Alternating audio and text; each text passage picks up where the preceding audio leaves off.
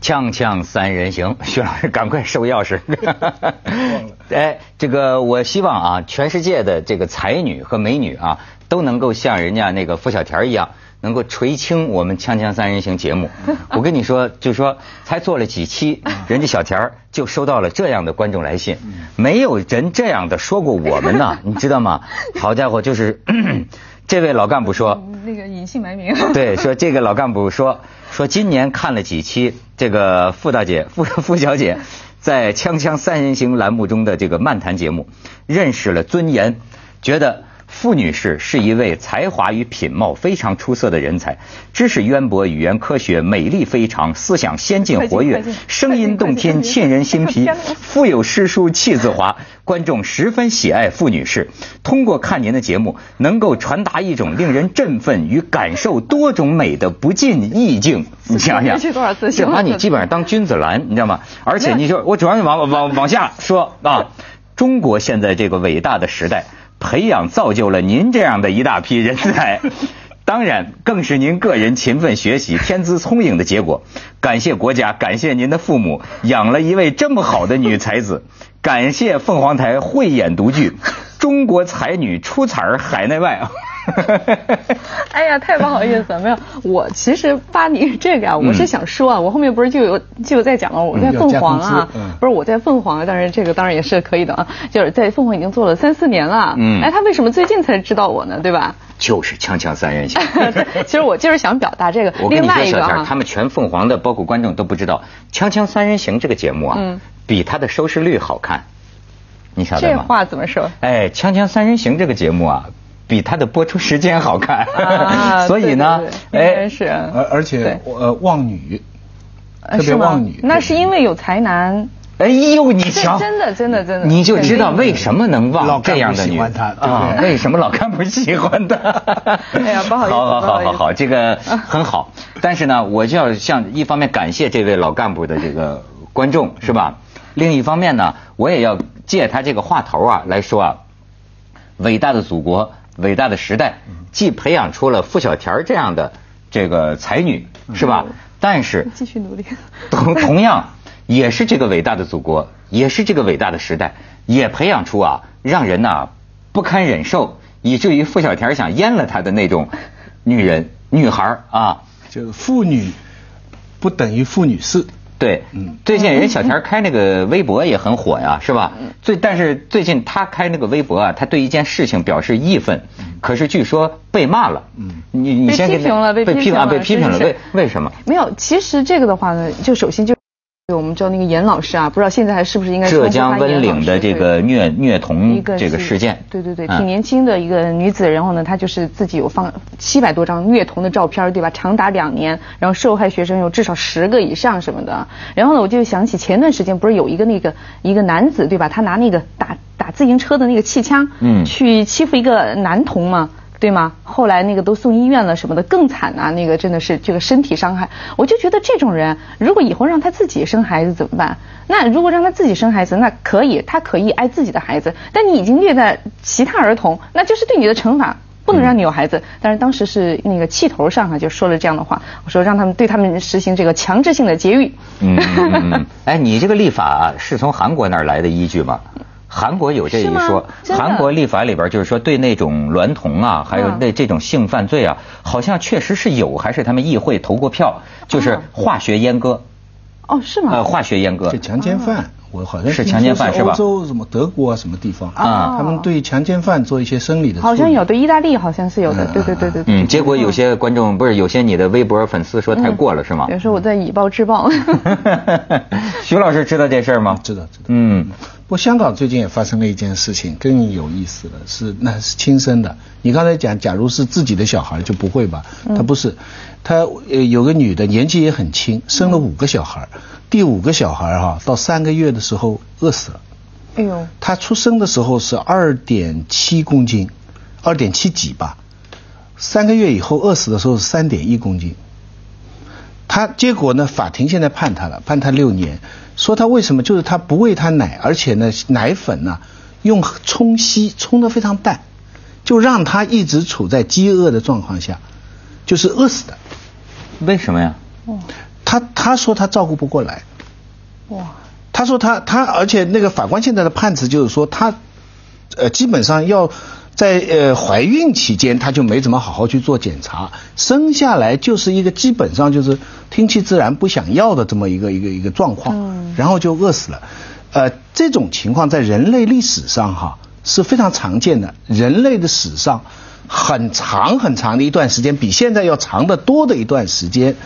呃，母亲是用这种方法处置自己的小孩是非常常见的，而且是当时的人道文明。嗯嗯就是当人类处于食品采集者而不是食品生产者阶段，就是人类生存的食物啊，嗯嗯主要是靠打打猎或者是采集，而不是饥饥一顿饱一顿哎，还不是耕种的时代。这个时候，整个人口一个部落的人口取决于你能得到多少资源。嗯。那么这种时候，如果你的人口超过了这个数字的话，我们以前知道老人会到山上自己饿死啊。嗯嗯。还有母亲呢，就是这种情况，就是说，因为他那个时候也没有节育嘛，所以一下子很多小孩儿，很多小孩儿他为了保障前面那个小孩能活，后面的小孩就让有的是有意猝死，天哪！有的就是干脆这么那饿死。那是说明这个母亲呢，这个思想上是反了祖呢，还是说香港的这个生活环境惨到了野蛮蛮荒时代，养不起让人民养不起孩子的程度呢？说明中国现在没有虐待儿童法是不够与时俱进。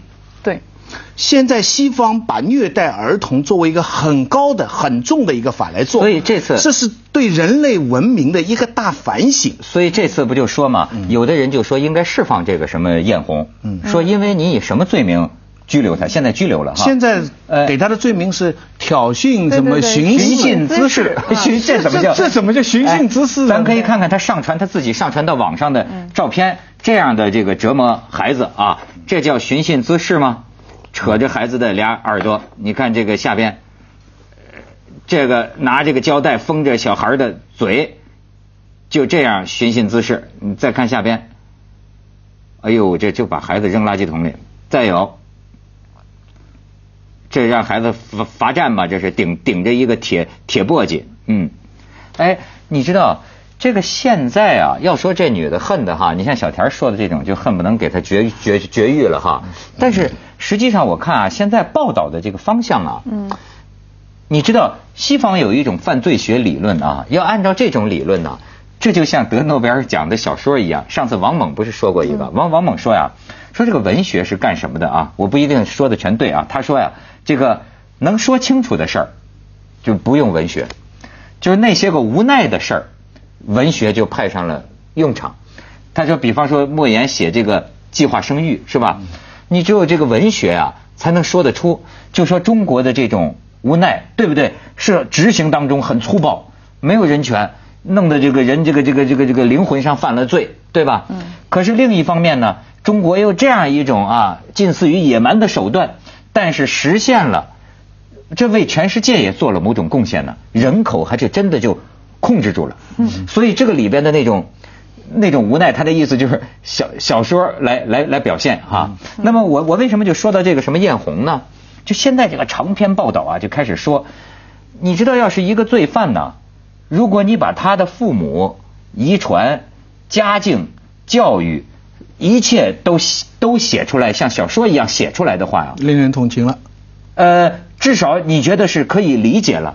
哦，他是一个这样的情况。比如说家里的教育条件非常差，日子非常穷他又渴望爱情，老是失败等等，呃甚至于他这个人叫做价值观你说的什么了解之同情？价值观缺失，嗯就叫哎，他要你知道吗？他有一个啊，为什么他把这些照片啊是怎么被发现的？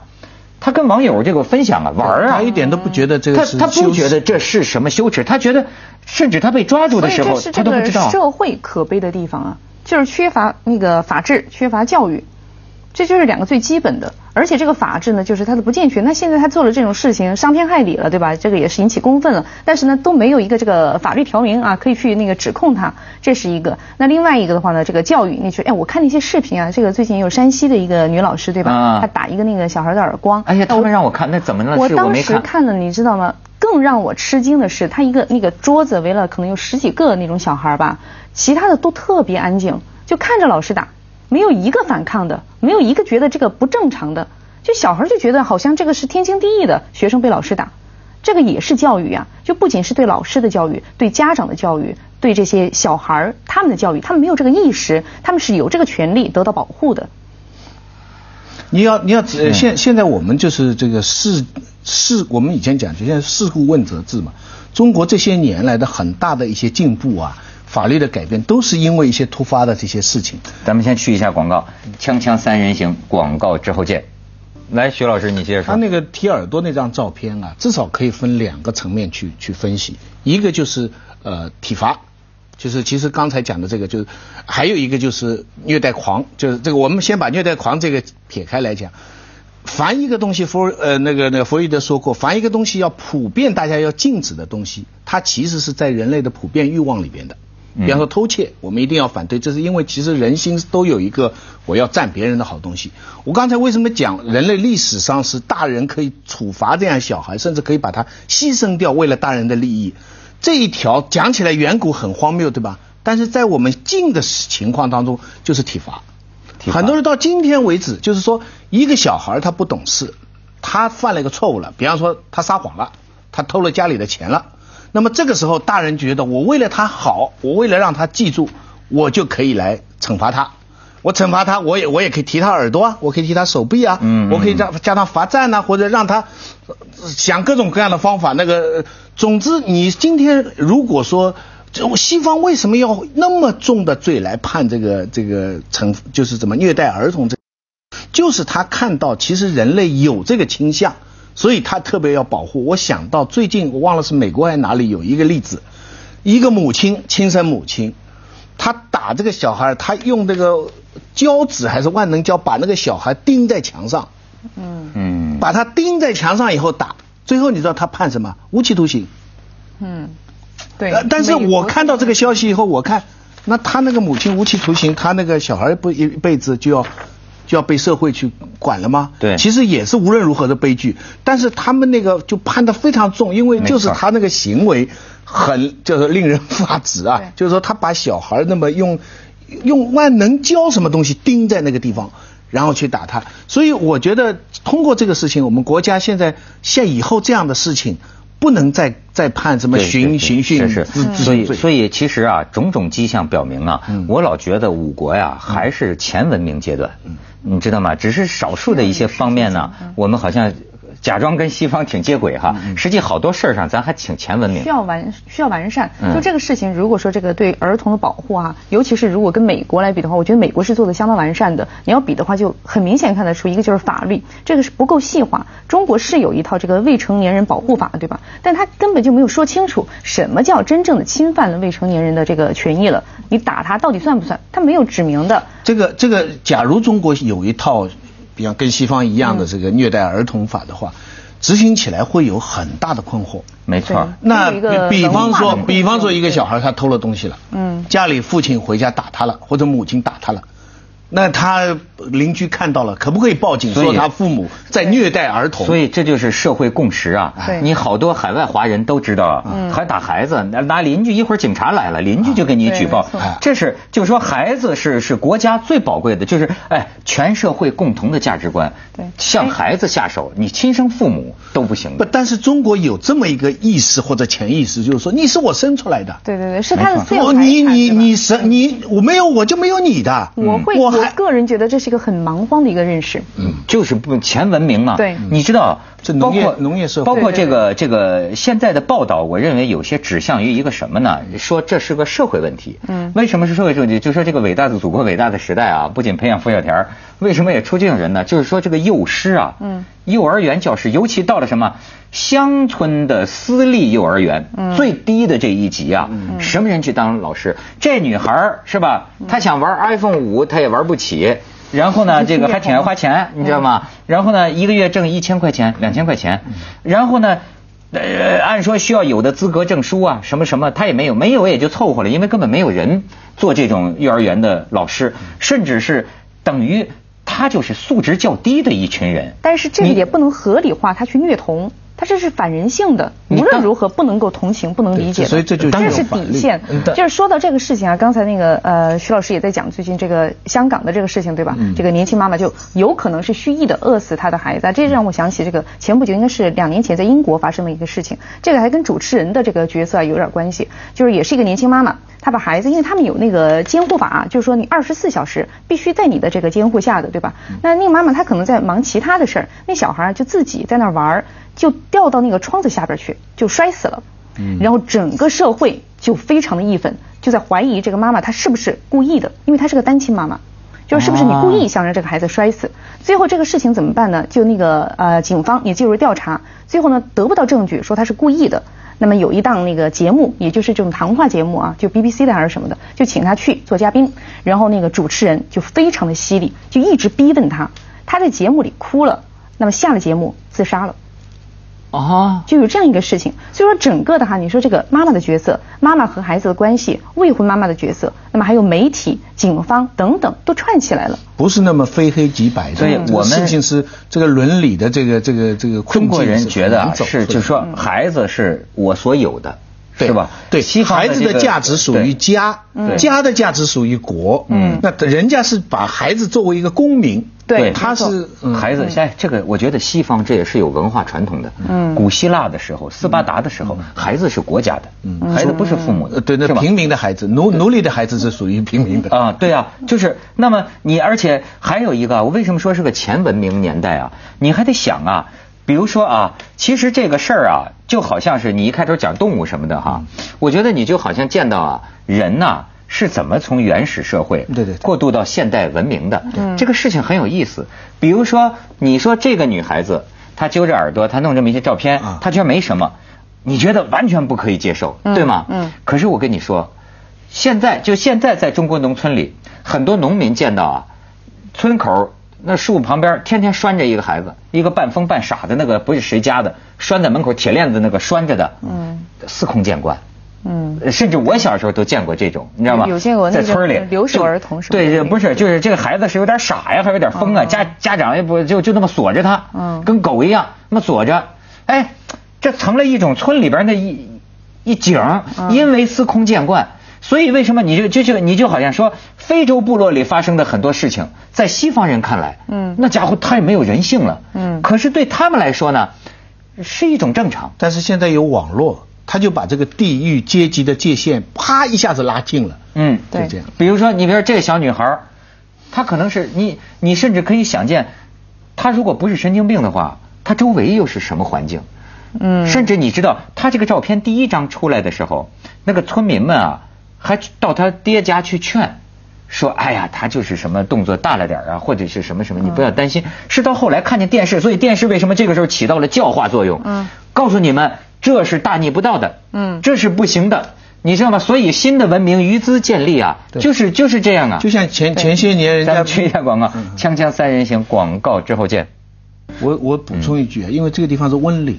温岭属于台州地区，所以是我的家乡啊，老家地区啊。然后这个温岭，你就是这么打出来的。我我我也我也去过，我曾经呃有一度住在黄岩的路桥，那里是有个军事基地。然后我去过温岭的泽国，在泽国中学，我就在泽国见过一幕。我其实以前在呃节目里讲过，就是村里抓到一个小偷。然后一群人围着这个小偷，然后呢，大人不动手，小孩上去动手，然后丢石头，然后呢，就把他的衣服裤子解下来，然后那个小偷是个青年人吧，就把他搞成裸体，大家都围着看，然后那个小孩当他们丢丢他石头的时候，周围没有人来阻止他们，所以他小孩都丢得很欢。那一幕我印象非常深，就是泽国温岭的泽国，所以这个就牵涉到我们人性的另一方面了。他这个虐待儿童为乐。跟美国兵抓住了什么伊拉克的战俘虐虐囚，哎，战俘其实一个道理，嗯，就是人一旦。